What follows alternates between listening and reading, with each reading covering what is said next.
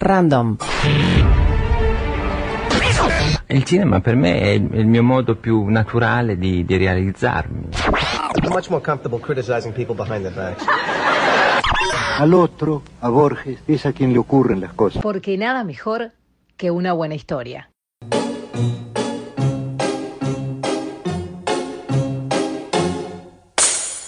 Historias Random Podcast por Bernardo Borkenstein. Sustancialmente de las posibilidades de hacer eso. Y ahora el propio Jorge Dubati está hablando de tecnovivio. De una ¿Cómo le especie- llama él? Tecnovivio. Ajá. de una especie de mediación tecnológica de lo convivial, que no es exactamente televisión, porque hay una posibilidad de ida y vuelta que, que en la televisión no existe, y que es una nueva forma.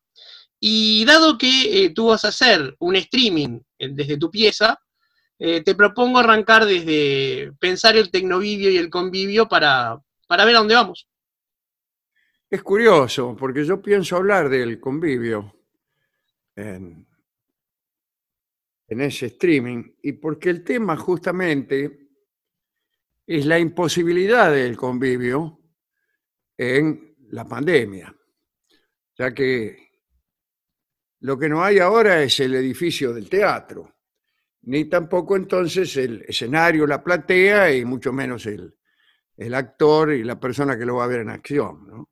que son los requisitos del, del convivio en términos de Dubati. El convivio es también un, un libro escrito por el Dante, que le llamaba convivio. Convivio quiere decir banquete originalmente, pero banquete en el sentido de encuentro en el que se intercambia pensamiento, tal cual, tal cual era el simposio en, en- en- en épocas de los griegos, ¿no? Y eh, una buena parte del comienzo de- de- del streaming va a ser una meditación acerca de los recursos que se utilizan para reemplazar al convivio. Es decir, lo que ahora me entero, que Dubati llama el tecnoconvivio. Y yo eh, ad- advertía, y lo voy a señalar seguramente en, en el streaming este del sábado, que hay una, eh, una cierta relación entre esta situación pandemial y el, mm, lo que Brecht denominaba el distanciamiento. Brecht elegía unas, formas de actuación que más que identificar al, al espectador, más que acercarlo a la creencia, lo alejaban, lo hacían descreer de lo que estaba ocurriendo, para lo cual utilizaba este, justamente cancioncitas, este, locutores, carteles donde anticipaba lo que iba a ocurrir, en fin, cosas así. Pero yo me preguntaba si este nuevo, llamémoslo ahora eh, tecnoconvivio, no contiene en sí mismo también unos elementos de distanciamiento. Si no es que al utilizar los recursos de la televisión, al, al tener que soportar unas, unas normas, por ejemplo, no se puede tocar, no se puede hacer lo que en teatro se llama poner el cuerpo, eh, a veces el interlocutor es una, una cabeza que, que aparece ahí, ¿no? Este, ya que está en otra parte, entonces lo traen con un cuadradito, una cabeza flotante. Y así todo eso no es suficientemente extraño como para producir lo que Brecht decía que era eh, que lo, lo usual se convierte en asombroso. Exacto. Y, y claro, las formas usuales de teatro, de puro pasarlas por, un- por una comunicación tecnológica, pero también violadora de los principios de, de espacio y de tiempo, eh, contribuyen todavía más a que uno se distancie, a que uno no se identifique, a que uno no, se- no se crea del todo las cosas. Sí, el problema es además que lo, lo que sí, Coleridge planteaba, es muy difícil de establecer el pacto ficcional. Claro, es muy difícil y yo creo que en general el, el- modo actoral que se elige hace que este pacto eh, aparezca todavía más oscuro. Es decir, el actor evidentemente está en la casa y uno también está en la casa y todos lo sabemos. Sin embargo, parece que eh, los actores trataran de enfatizar ese hecho que para meterse en una ficción debería, este, debería ser disimulado. Y sin embargo, no. Eh, y entonces a veces sobreactúan la presencia en su casa. Entonces se ponen a tomar mate, a tomar vino. eh, yo digo, falta que, que se pongan sentados en una silla, ¿no es cierto? Al revés, con, con el respaldo para adelante, como hacen los paisanos. ¿no? Entonces, se produce una especie de confusión entre lo que el actor está queriendo que creamos. Y, y bueno, de eso pienso hablar un, un- un rato. Y O sea, me la- alegra saber que Dubati está pensando también en esos mismos términos, ¿no? Sí, sin Que duda. le- Sí, sí. Este, porque el poner el cuerpo en escena es lo, lo que está impedido, como tú bien decís, y también eh, las convenciones, o sea, la forma de llegar al teatro, antes cuando la gente usaba sombrero había que quitárselo, no fumar dentro, hay una como predisposición del espíritu hacia que si uno está en Apagar las luces. apagar las luces, eh, la- las indicaciones de apagar los celulares. O sea, en tu casa, en tu propio sillón, es muy difícil establecer convenciones si no se hacen comunitariamente. Claro, así es. Así es. Este, Este, bueno, y hay un largo camino a recorrer, me parece a mí, en esto, ¿no? Vaya a saber en qué deviene. Pero me parece un gesto muy inteligente de Duarte haber reparado en esto, no tenerlo en cuenta como una, un mero acontecimiento, digamos, contingente, esas cosas que pasan. No, no. Evidentemente lo que está sucediendo es que eh, se, se están abriendo un- unas nuevas convenciones ¿no? para, para esto. exacto. Mismo la venganza será terrible, lo hacen ustedes con, con la presencia electrónica, no están los tres en la misma mesa. No estamos los tres, es decir, el público ya no está de ninguna manera. Y, me imagino que estará escuchando por radio, ¿no? Sí, claro. Pero eh, nosotros no estamos en la misma mesa, eso produce algunos inconvenientes porque eh, en realidad la tecnología no es tan perfecta y entonces suele ocurrir que uno pisa al otro con mayor frecuencia de lo que suele ocurrir en vivo y entonces se producen algunos inconvenientes. Por ejemplo, eh, yo hablo sin quererlo en el mismo momento que vos hablás. Entonces me callo para dejarte hablar y resulta que vos hacés lo mismo. Te callás para que hable yo y entonces quedamos los dos callados. Y entonces, ¿qué sucede? Hablamos otra vez, los dos no alcanzamos, nos pisamos tres, cuatro veces seguidas porque no alcanzamos a establecer a partir de miradas, brazos extendidos, a partir de la presencia misma, a ver cuál es la prioridad. ¿no? Y ya, justamente volvemos un poco a lo convivial. Me hiciste acordar con eso aquel, aquel teatro que habías imaginado tú, que se enfrentaban dos plateas. Sí, es gracioso eso, ¿no? Sí, sí. Claro. Se enfrentan dos plateas, no se sabía eh, dónde estaba el público y dónde estaba eh, lo- lo- el, el actor, digamos. ¿Quién era quién? No dónde Claro. estaba, y no incluso quiénes eran. Que había una, una platea y otra enfrente. Al abrirse el telón que separaba a ambos, el que está de este lado ve al que está enfrente como parte del espectáculo y al contrario, a la inversa, ¿no? Entonces produce una, una confusión interesante que puede durar mucho, ¿eh? No, no es que se, este, se revela enseguida, ¿no? A veces podemos porfiar los dos bandos en considerarnos platea, ¿no? Y quedarnos quietos. Sí, sí, claro, quedarnos quietos. Hasta que de repente uno no aguanta, se mueve. Y- o insulta, se queja, se manifiesta, y el, el- el- el que recibe el silbido cree que eso es parte del espectáculo también. Ahí Cree que se trata de, de una interpelación brechtiana, digamos. Sí, realmente este es un juego casi borgiano de espejos, ¿verdad? Sí, claro, sí, sí, sí. la pantalla también es un espejo, un espejo negro, pero espejo al fin.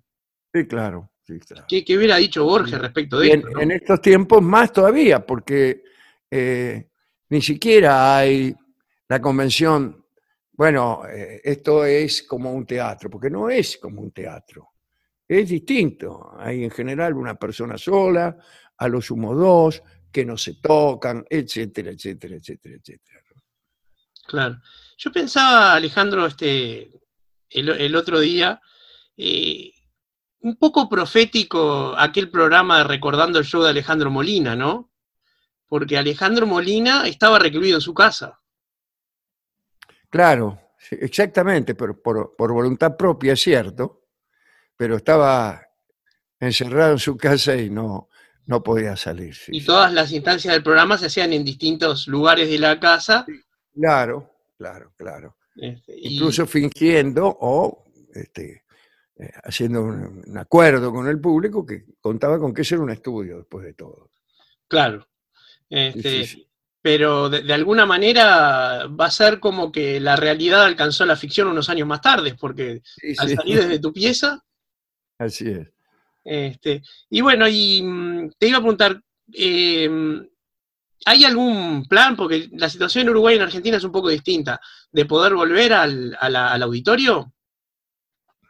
Sí, claro, bueno. eh, eh, me imagino que lo que todos están deseando es que eh, más tarde o más temprano el virus a través de vacunas o a través de medicamentos o tratamientos sea superado y, y podamos volver. O sea, el teatro tiene que volver a existir, me imagino yo. Empezarán tal vez primero con alguna restricción y después, después no. Yo creo que esto va a ocurrir, va a ocurrir. Eh, Hay dudas sobre los, los- los plazos, ¿no? Claro. Eh, usted, en Argentina, en Uruguay ya volvieron los teatros, de hecho, con restricciones, Claro. con distanciamientos, no brechtianos, sino entre los asientos, y, pero, pero ya estamos yendo al teatro, ya, ya ha empezado, y es una situación extraña, uno concurre de tapabocas, eh, eh, eh, es muy distanciador porque eh, uno va de última para olvidarse un rato de la única verdad incómoda, como dice Heidegger y como tantas veces decís tú, nos vamos a morir. Sí, y con el tapabocas puesto es muy difícil olvidarse de eso. Sí, sí, es una recordación de nuestra eh, mortalidad y de nuestra vulnerabilidad. Eh, y por otra parte, hay también en, todos los espectáculos eh, algo que tiene que ver con el éxito. En el sentido de cuando uno, a mí me suele pasar, ¿no? Cuando yo asisto a un este, suceso teatral cualquiera, ¿no? Un acontecimiento. Si hay poca gente, de algún modo hay que superar eh, esa barrera. Eh, yo creo que eso condiciona al artista. Eh, y que por, por el contrario, cuando hay mucha gente, eh, hay un, entusiasmo extra en eso, incluso en la misma gente que, que asiste. Y hay una conexión entre la gente, que se miran, que están disfrutando, que muchos han elegido es- eso. Uno se pone contento cuando va a un, a un espectáculo que está muy concurrido, del mismo modo cuando uno va a un, a un acto político o que tenga que ver con las propias convicciones, siempre uno prefiere que haya mucha gente y no poca. Este, bueno, hay gente que ni siquiera está cómoda en un restaurante donde, donde hay poca gente, ¿no? Porque te acomete la sospecha De que de ese no es un buen restaurante. que por alguna razón la gente no va, ¿no? Sí, eh, tú has actuado en, en- en- en ambientes muy grandes acá en, en- en Uruguay, eh, en teatros muy grandes e incluso en una tribuna de estadio. Sí, claro, sí, sí, sí, sí. Este, recuerdo una, una vez en una tribuna de estadio centenario, en la fiesta de la X. Y, Sí, sí, no era, digamos, no era exactamente una responsabilidad solo nuestra, porque si bien la gente de la tribuna del centenario había ido a vernos a nosotros, pero todo estaba dentro de un- una gran cantidad de, de espectáculos y situaciones, eh, de música y eh, distintos acontecimientos, ¿no? que iban más lejos que nuestro poder de convocatoria. Bueno, sí, pero como tú decís, hay un, como una especie de conformación de masa crítica donde eh, está familiarizado con la paradoja Sorites. Sí, sí. Bueno, es como que en algún momento empieza a venir una persona, dos personas, tres, y en un momento son un montón de personas, y eso ya constituye una entidad distinta. Claro, ¿en qué momento eh, empieza el sorites, el montón? Exacto. ¿Cuándo dejamos de enumerarla? ¿Y, eh, cuándo se puede decir que hay muchas? En realidad. Y sobre todo después que son muchas, las empezás a retirar de a una y siguen siendo muchas. Esa es la Claro, claro, sí, sí, así es.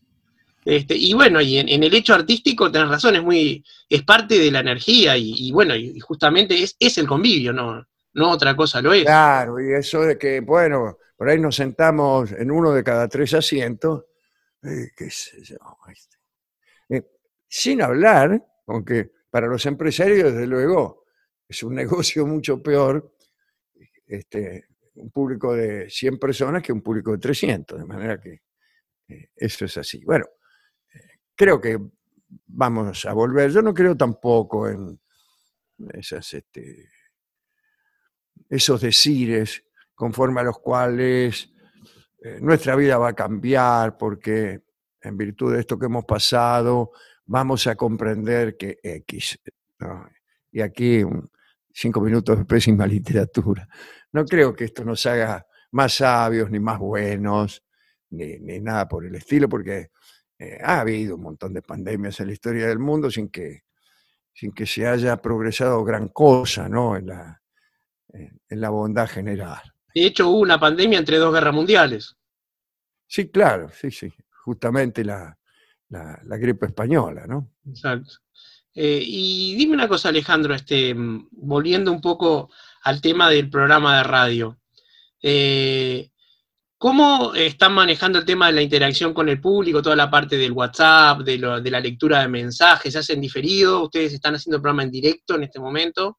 Eh, nosotros ahora tenemos mucha comunicación por WhatsApp, eh, más que los mensajes que antes venían a la radio. Bueno, y ha ido cambiando eso con los años. Yo recuerdo cuando nosotros empezamos eran las cartas, Pues yo sigo mandando fax, pero nunca me los un leen. manto- mantonazo así de cartas, ¿no? Eh, ahora se ha hecho eh, más directa y nosotros entramos directamente al WhatsApp y, ahí lo vemos, incluso vemos mensajes que han llegado eh, hace pocos minutos. Y hay una gran cantidad de mensajes que no se pueden leer. Hay más posibilidad de mandar mensajes ahora que antes. Como es más rápido, también es cierto que la cantidad de mensajes que se leen puede ser que sea mayor, pero mucho mayor es la cantidad de mensajes que no se leen por razones de tiempo. ¿no? Claro, es- es- de- debe ser. Y aparte también el tiempo que insumía escribir una carta y la dedicación que tenía no es la misma que para mandar un WhatsApp. Eh, sí, claro, exactamente. Eh, El, el- el género además propende a, a la simpleza y, a, eh, y al descuido, ¿no? ¿eh? Al descu- al descuido. Sí. Bueno, a veces también eh, eh, se ve mucho en los programas de radio, se busca tomar en un descuido al conductor y mandar mensajes con dobles sentidos o Sí, sí, pasa de palabra. Sí, sí, Eh, pasa muchas veces, ¿no? Claro, claro. Tienen que estar un poco alertas al momento de leer. Este, Tiene, el, el WhatsApp tiene también un- una personalización bastante relativa. La carta solía ser más personal. Eh, el WhatsApp, no, no tanto. Muchos tienen seudónimos, etcétera, etcétera. ¿no? Son, son más livianos los mensajes. Claro, y, y esa liviandad, te, te- te- puedo, te voy a preguntar algo que, que a mí me preocupa. Eh, tú estarás familiarizado con, por supuesto, las redes sociales, con la de Twitter, me imagino, que es una red en la cual uno se comunica con 280 caracteres. Sí, claro. Todo el pensamiento tiene la complejidad de 280 caracteres. Y Ah, Yo tengo la, la modesta opinión de que eso influye en los contenidos. era mi El número pregunta. de caracteres permitido influye en los contenidos de un modo, diría yo, casi ideológico. Que, que casi el dueño, el, el que maneja este, las reglas del, del WhatsApp, por ejemplo, son 280 caracteres, eh, de algún modo eh, está favorecido por eso, por el carácter escueto del, de- del WhatsApp. Y todos los pensamientos se hacen más elementales, eh, más drásticos y menos tolerantes, Por supuesto. porque hay menos tiempo para el matiz. Una de las características de la tolerancia o de la templanza eh, para examinar las opiniones del otro, primero es conocerla enteramente, la opinión del otro. Pues si uno es tan optimista como para creer que la propia opinión puede resumirse en 280 caracteres, eh, ese mismo eh, optimismo hace que uno se explique mal y que se produzcan diálogos donde enseguida aparece la contradicción y donde la misma estructura hace que sea de ida y vuelta, de ida y vuelta, y en un momento de la discusión resulta mucho más sencillo el insulto y el denuesto que el, que el razonamiento. Sí, mi, mi, terri- mi sospecha es que eso comienza siendo una simpleza de lenguaje y de argumentación y se termina convirtiendo en una simpleza de mente. Claro, sí, sí. Que sea performativo ese tipo de intercambios.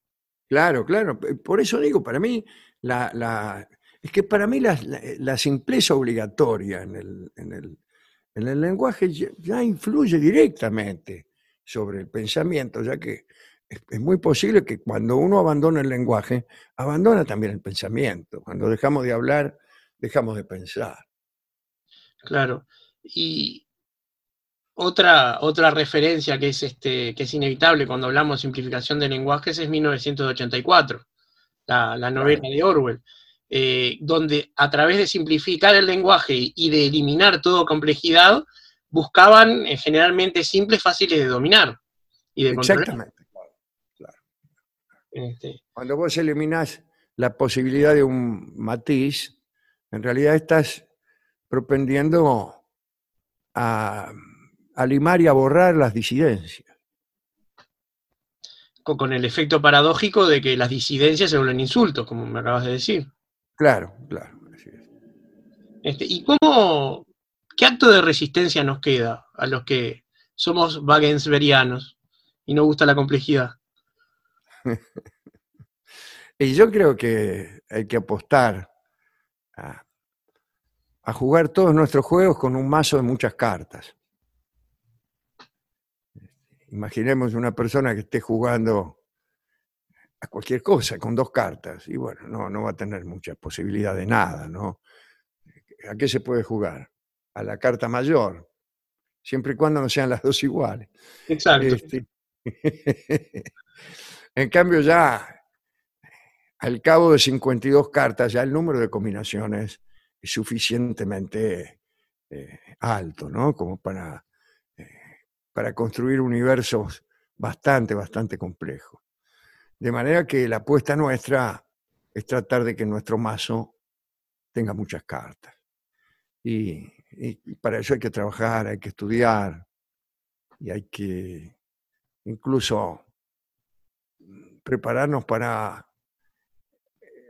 para el pensamiento que implica examinar muchas cartas diferentes, para, por ejemplo, descubrir eh, cuáles se parecen y cuáles no, o cuáles se ven parecidas pero en realidad son distintas.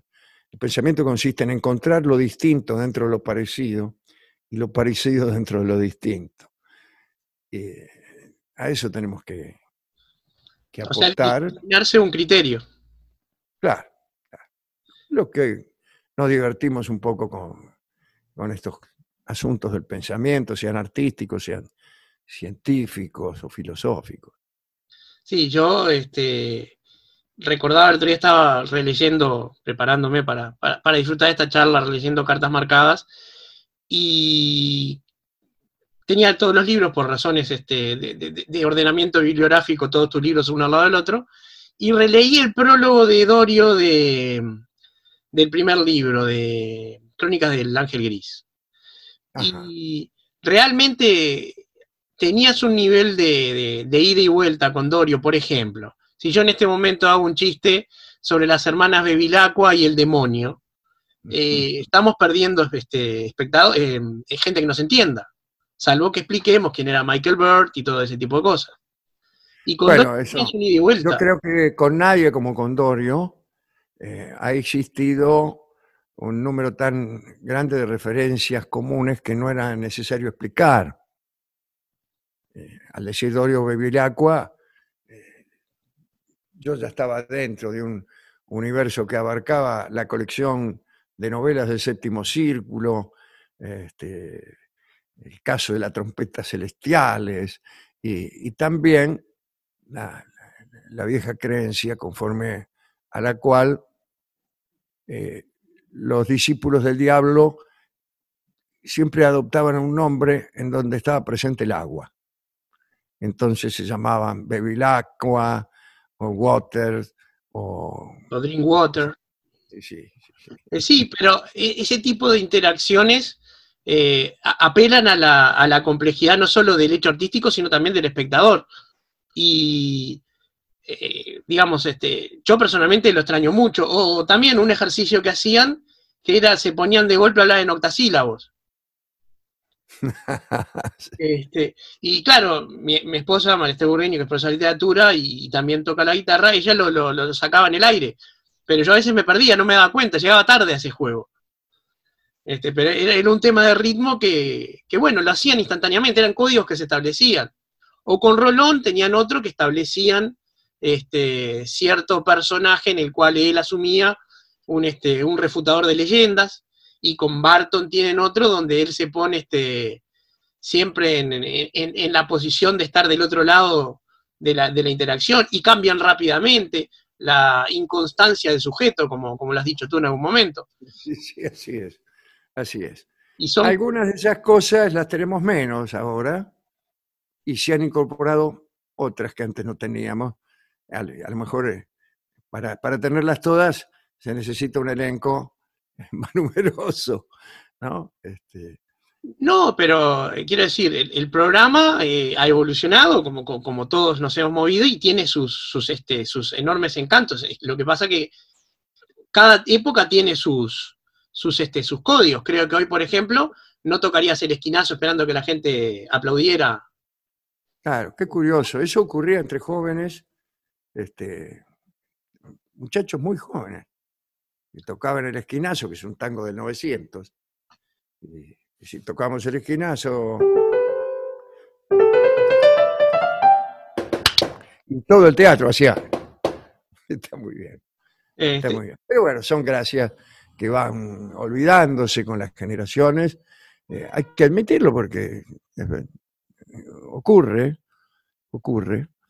Eh, a veces yo, dialogando con, con muchachos jóvenes, pero no adolescentes, sino muchachos de 30 años, informados y cultos, algunos de ellos, y por ahí no saben quién es Leguizamo.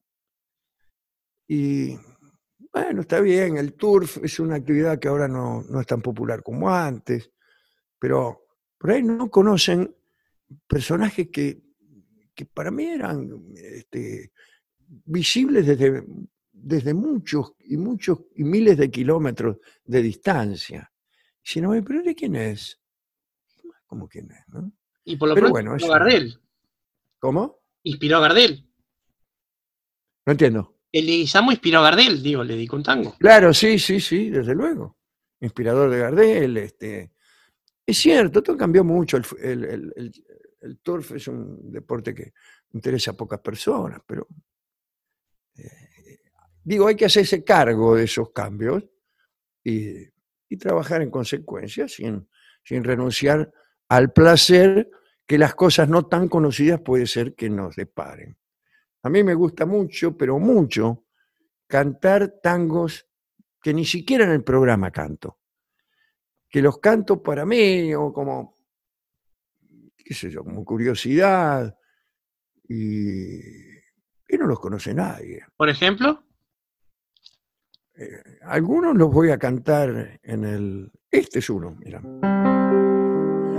La tenía muy mimada, la paseaba en boiturete y le compraba vestido de paquín y de georgete.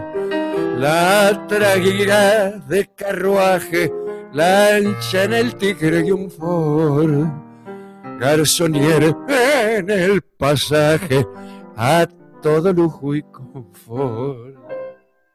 claro, es un tango muy desconocido. Yo no lo conozco, obviamente. Ah, se llama Muñequita, es un tango de lo mutuo, que ya era desconocido en época de mi viejo. Es un tango de mi abuelo, de la época de mi abuelo. Eh, a mí me divierte y no tengo ninguna, pero ninguna esperanza, ninguna, ningún deseo de transmitírselo a nadie, de ponerlo de moda ni nada. Eh, solo me divierte tocarlo yo. Yo los conocí, ese tango tiene alguna cosa que por puro inactual, eh, inactual en todo, le compraba vestidos de Paquín y de Georgette. Georgette, sí. No Georgette, no Paquín. Paquín y Georgette. Y así se hablaba. La paseaba en Boiturete, no en Boituré, Claro. ni en Voiture, que es el auto. La Boiturete era una, una especie de, de- de auto más, más deportivo, más caficio. Y, bueno, así se hablaría, se hablaría en 1914 y mi abuelo tenía algunas de esas, de esas costumbres, ¿no? De- en el habla. Eh, en tus gustos musicales, tu abuelo ha sido una figura señera, ¿verdad? Una de las, sí, sí, mi abuelo y mi padre, ¿no? Mi abuelo y mi padre. Sí, lo- Mi lo- abuelo, mi padre y el estudio de la música. tú te iniciaste con el acordeón, ¿verdad? Sí, lamentablemente sí. No, no, no es tu, instrumento- tu instrumento favorito hoy, ¿no? No, no, claro, no. Este, No, pero eh, este, fue un capricho de chico. eh, mi madre me consintió y en vez de mandarme a estudiar el piano, como debió, eh, me dejó que estudiara el acordeón, con el cual me perdí un, un montón de, de complejidades. ah, era más fácil llevar el acordeón que llevar el piano a la casa del profesor, ¿no? Sí, seguro, claro. Sí, sí. Este, bien, Pero, pero desde el punto de vista de la comodidad física para tocar, es uno de los instrumentos más desgraciados que existen, porque pesa sus buenos 12 kilos y, hay que colgárselo. Y yo era un chico flaquito, sí, qué sé yo, se me caía el acordeón por todos lados. En fin. pero bueno, eh, también te Bueno, pero eh, el- esta convivencia con mis profesores de música y con otros amigos que eran músicos y que fueron mucho mejores músicos que yo, eh, lo que hizo finalmente fue eh, desarrollar el, gusto, preferir las, las canciones con complejidad armónica, est- estar mejor preparado para entender cosas que otros rechazaban o les parecía demasiado complejo. Cuando yo escuché a Piazzolla por primera vez me pareció que era una cosa fenómena y a todos les fastidiaba, ¿no? que sería lo que es eh, un- una disminución en la complejidad de la música con respecto a lo anterior, decís tú? ¿O porque era más complejo y presentaba algo nuevo? Eh, porque era mejor, era de más calidad artística. Si a mí- por ahí las orquestas de tango más este más elementales, más repetí, a mí medio me aburrían, esa es la verdad. Me gustaban más los cantores que, que- las orquestas. Y yo creo que tenía razón, pero por alguna razón también había orquestas que sí me gustaban. Yo no entendía muy bien por qué. Y ahora me doy cuenta porque me siguen gustando, pero ahora puedo saber por qué era. Claro. Y saber por qué es un disfrute adicional a- a- al disfrute de- de- del placer liso y llano. O sea, Eh, es una capa más. de- Sí, claro, naturalmente. Sí, esa digo, o bendición de poder comprender, ¿no? Poder comprender los propios gustos. Eh, Claro, algunos me dicen que los animales disfrutan mejor la música suave y clásica que, qué sé yo, el rock pesado. No se trata que los animales sean más refinados. Vaya a saber por qué les gusta. Ahora, cuando uno comprende por qué, eh, uno prefiere algunas cosas y otras no. eh, y si esas, y si esos por qué son razonables. claro. Que muchas veces yo eh, admito que muchas cosas me gustan por capricho. Muñequita me gusta por capricho.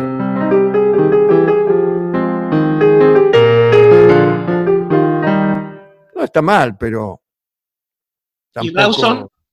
¿Cómo? ¿Y Rawson?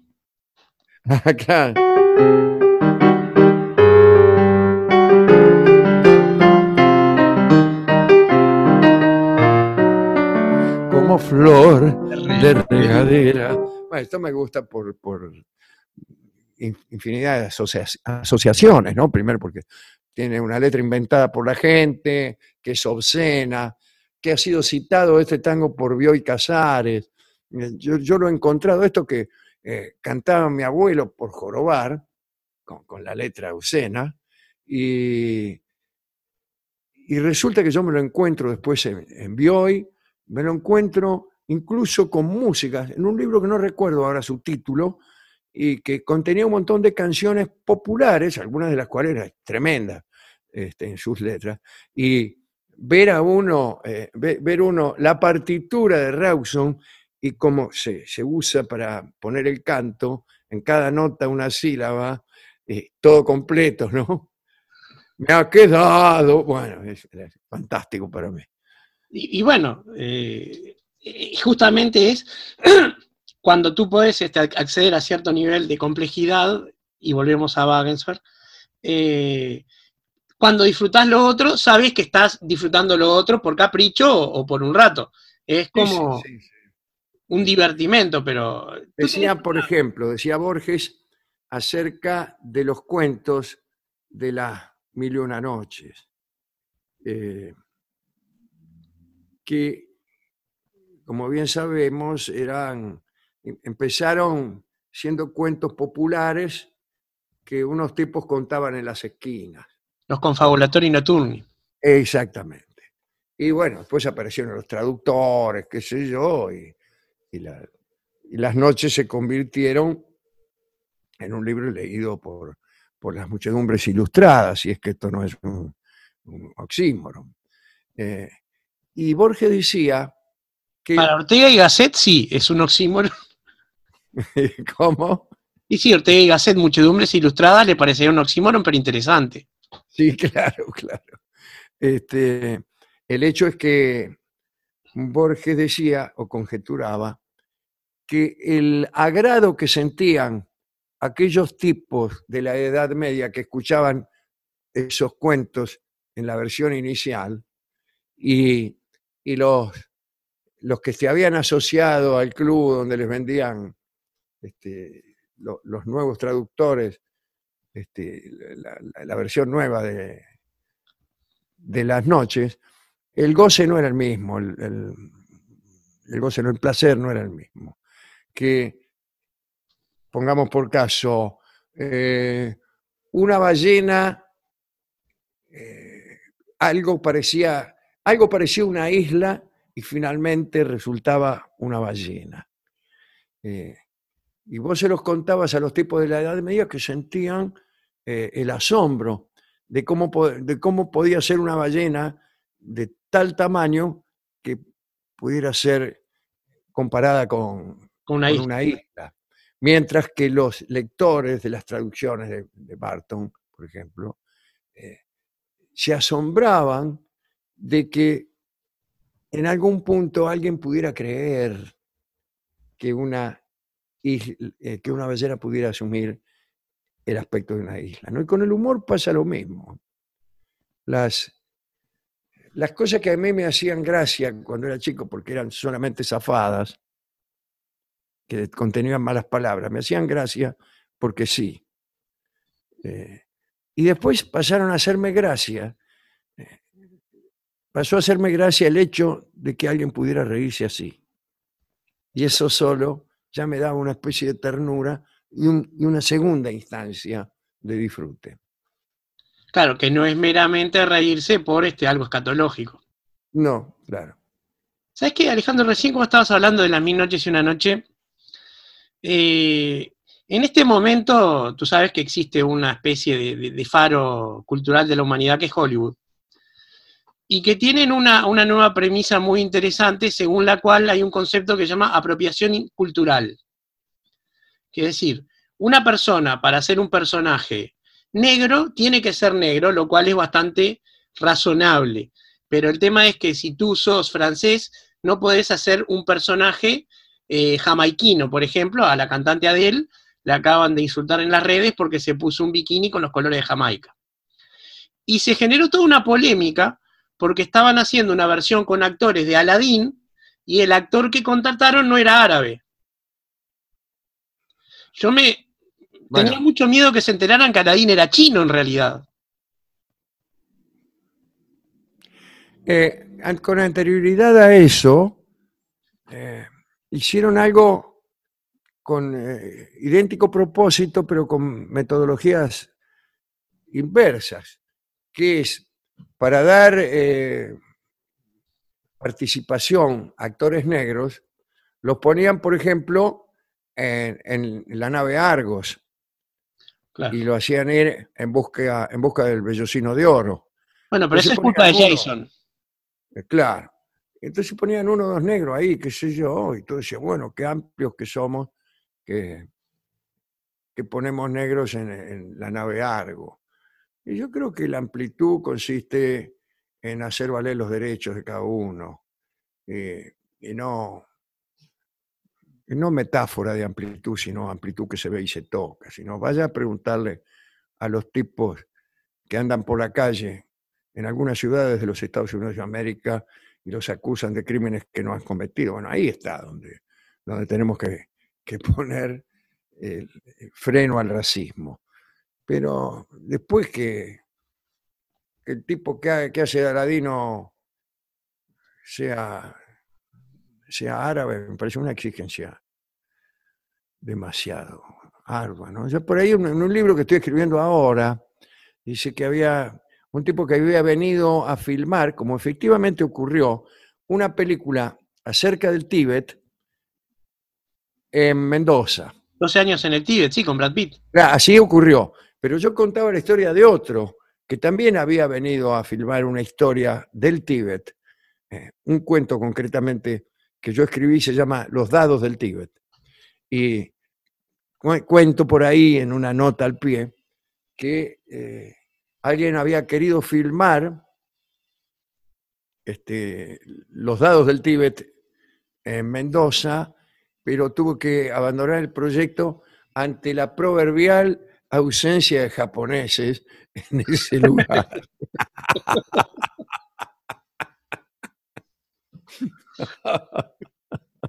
Bueno, una versión de los dados del Tíbet en guaraní hubiera sido interesantísima. Era ir hasta ¿Por qué no? Paraguay. Claro, claro. Este, claro, pero el tema es que eh, ese tipo de chistes que haces tú, de, de- de poner cosas que no deberían estar en un lugar eh, y jugar con referencias intertextuales, son parte del disfrute artístico complejo. Son parte de lo, de- de lo que veníamos hablando recién. O sea, no se trata de, de una simple inclusión de una cita, sino de disfrutar todas las que venían detrás de ella. Yo Claro. pienso que ha jugado mucho con eso en cartas marcadas. ¿Este libro nuevo has vuelto a los cuentos o es novela también? Este libro es exactamente una mezcla de ambas cosas. Es, explico el tema. Eh, El libro se llamaría, creo, algo parecido a esto, Notas al pie. Y en el mismo título dice, Cuentos póstumos de Vidal Morozov, anotados por su discípulo eh, fulano tal, eh, Franco de Roberti. Entonces, en realidad se sabe desde el prólogo que escribe el tal de Robertis, que Morozov, que es desde luego un actor un eh, autor ficcional. Eh, Como están ha frías. muerto hace- ¿eh? Como están frías. Sí, así. Pero ha muerto Morozov hace poco, trágicamente. Y entonces empiezan una serie de cuentos, son cuentos póstumos que este tipo que es también su secretario, eh, su glosador, su ayudante, su discípulo, ha juntado estos cuentos y los va a publicar. Cuento uno, cuento dos, cuento tres, cada tanto hay una nota al pie, generalmente erudita. Pero en el transcurso del libro las notas se hacen más frecuentes, más largas y más personales. Eh, y el tipo por ahí, sin que medie ninguna razón demasiado valiosa, en realidad Morozov eh, hacía siempre tal y cual cosa. En realidad, Morozov robó algunos cuentos, qué sé yo. Voy a contar esta historia de Morozov. Y empieza a contar todo este, una historia de odios, de enconos, de envidias, de romances, que son una novela. Claro. Del- de- a punto tal que las últimas notas al pie son notas de varias, varias páginas, como si fueran capítulos justamente de una novela. ¿no? O sea, ha jugado con la inversión entre texto y paratexto. Así es. Sí, me haces acordar a dos de mis cuentos favoritos tuyos. Uno es eh, las instrucciones para abrir el jabón Sunlight. Claro. Lo he trabajado en mis talleres, que me, me encanta, donde justamente la voz de, de Manuel Mandeo se introduce en las instrucciones de un paquete de abrir, para abrir jabón. Claro, él eh, de contrabando mete su, su propia, sus propias notas, como si tuviera notas al pie, las, las instrucciones de, para abrir el paquete de jabón. Y en realidad son eh, eh, de consideraciones eh, existenciales muy fuertes. Totalmente, muy, sí, sí. Claro, claro. muy entrañable. Y el otro cuento que me hacía mucha gracia, yo sé que tú no, no querés mucho a tu primer libro, pero era Didascalias. Y Ascalias creo que es del segundo libro. ¿Es del libro del fantasma? Sí, yo creo que es del libro del fantasma. sí, sí, sí, sí. Este, pero es un cuento, en el- una obra de teatro, donde las didascalias se llevan todo el, te- eh, todo el texto y los parlamentos son monosílabos. Sí, no. Yo le, le- le debo mucho a Dubati y a nuestra común amiga Silvina Díaz, Divina, claro. eh, to- todas, todos esos conocimientos, eh, diría, que tienen solo los estudiantes de teatro, y especialmente ella, que no era que estudiaba para actriz, sino que estaba ahí en el, en el instituto este de, de- de- de- de estudios teatrales, ¿no? Donde estaba Jorge y donde estaba eh, Pelletieri. Pelletieri, Osvaldo Pelletieri, claro. Claro, y ahí eh, yo me, me hice, me fa- familiaricé con un lenguaje eh, técnico del teatro y lo aproveché muchísimo para, para reírme, para burlarme un poco, este, no del lenguaje, sino de, ciertas complejidades, ¿no? o para usarlas en textos con propósito humorístico. Sí, eh, de hecho, eh, hay como un cambio en la forma en que escribías las, este, los radiocines, los radioteatros, los radiocines, este, donde introducías conceptos como evitar la actuación o, ciertas este, formas de, de diálogos que, veían un, este, un- una forma más de guion teatral clásico. Sí, claro, claro. Bueno, ahí esa, esa era una decisión para facilitarnos las cosas a todos nosotros, ¿no? Que no éramos actores.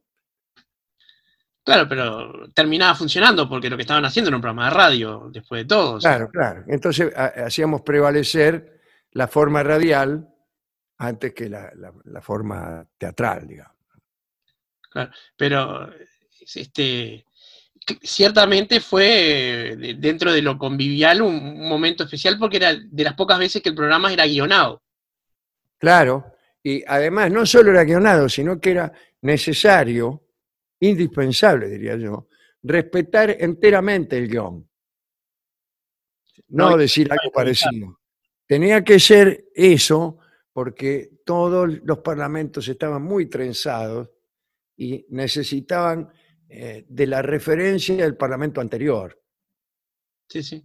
Recuerdo un chiste de uno de los del inspector Ubar, creo, que había un personaje que era Antoine de Catre, que tenía una hermana Lona, y hasta que no le ponían el nombre completo no se entendía el chiste. Claro, claro, claro. Parecía y se armaba lona de catre. Exactamente. Bueno, sí. Este, Había uno también mucho más complejo, eh, un poquitín obsceno también, en que eh, incluso el nombre final de la mina eh, se iba tejiendo a lo largo del, del argumento.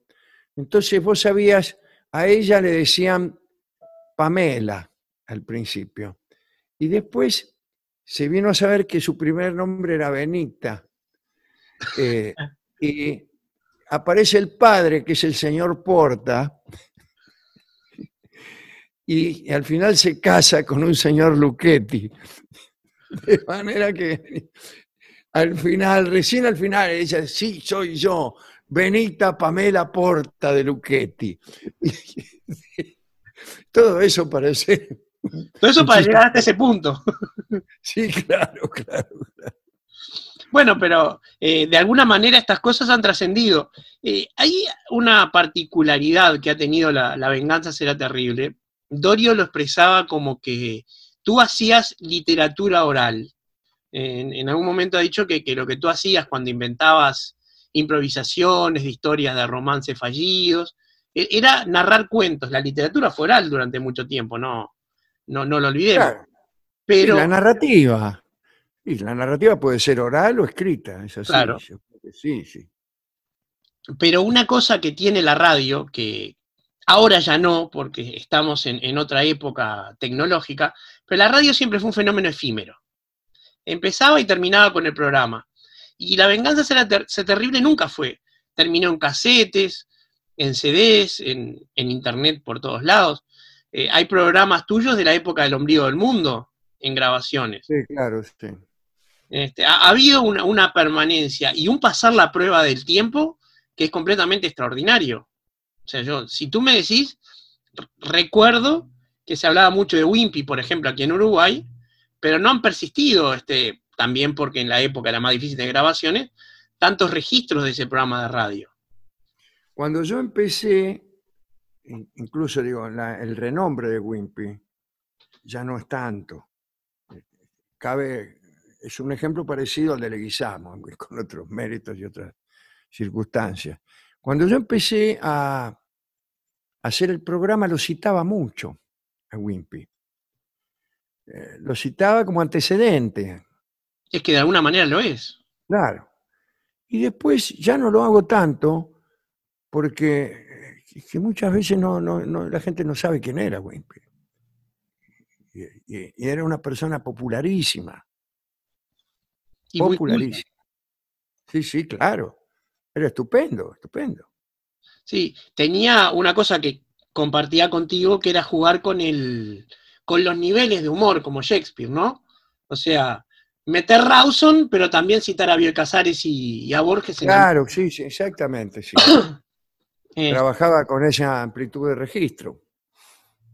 sí, porque hasta el día de hoy yo nunca había escuchado Rawson y Bioy Casares metidos en la misma referencia. Eso, pero está muy bien, es, es, es una nueva forma de verlo. Es un lindo recurso, sí. Ahora te, te tendría que preguntar, ya que hablamos de eso, que me explicaras quién era el doctor Oreja Vesca. Oreja Vesca era un amigo de, de Borges que solía visitarse, uno de esos amigos que las familias tienen. Suelen tener amigos médicos que vienen, que uno los abola. Y a Borges le había llamado la atención el apellido Oreja Vesca. Desde luego, parecía que era gracioso y entonces compuso ese, ese famoso versito que no sé si cabe recitarlo aquí. ¿no? Bueno, dejémoslo como tarea para el espectador que lo vaya a googlear. Claro. Termina en Gresca. Sí. Antes de empezar la gresca, otro gallo le cantara, si prudente, antes de empezar la gresca, otro gallo le cantara al doctor Oreja. Oreja Vesca.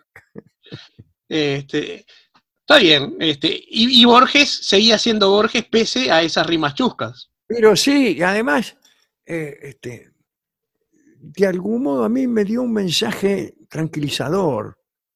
Porque digo, bueno, este tipo, que es el mejor de todos, también se ríe de eso. También se ríe de eso. Y a él le gustaba, le divertía. Yo este- este- esto de Aleja Vesca se, se lo escuché decir más de una vez. Más de una vez. Y cada tanto metía alguno, y no es que estuviera todo el día con esto. Es que esa es la Pero- diferencia, que no sea solo. Pero si uno lo trataba asiduamente, se daba cuenta que esto formaba parte de, de- de su modo de reírse, ¿no? Sí, que, que Borges este, también es el autor de la Milonga de Albornoz o de la de Manuel Flores. Sí, claro, desde luego. Que recuerdo, un día cantaste tú Milonga de Albornoz y yo decía, qué letra impresionante, ¿quién será? ¿Quién será? no? Este, y bueno, na- nada menos, ¿no? Digo, y y tiene, eh, bueno, la, la milonga de Manuel Flores, ¿no? Eh, morir es una costumbre que suele tener la gente. Son versos que trascienden a- a- al poeta incluso. Sí, Eh, claro. o- Además, ¿de qué manera él, él logra que no deje de ser una milonga? exacto. Exacto. O sea, y también como incluso Borges recurre a, a ciertos trucos. Gabriel Albolós venía silbando una milonga entrerriana y tenía que rimar con mañana. Santiagueña no lo hubiera podido rimar. No, pero bueno, hubiera, hubiera escrito otra cosa. Sí, sí. de ser necesario, hubiera escrito otra cosa. Pero por supuesto que sí. Digo, aparte, es- ese verso, eh, esa milonga tiene este, un, un momento interesante en el momento de la muerte, justamente, cuando dice murió como si no le importara. Como si no le importara.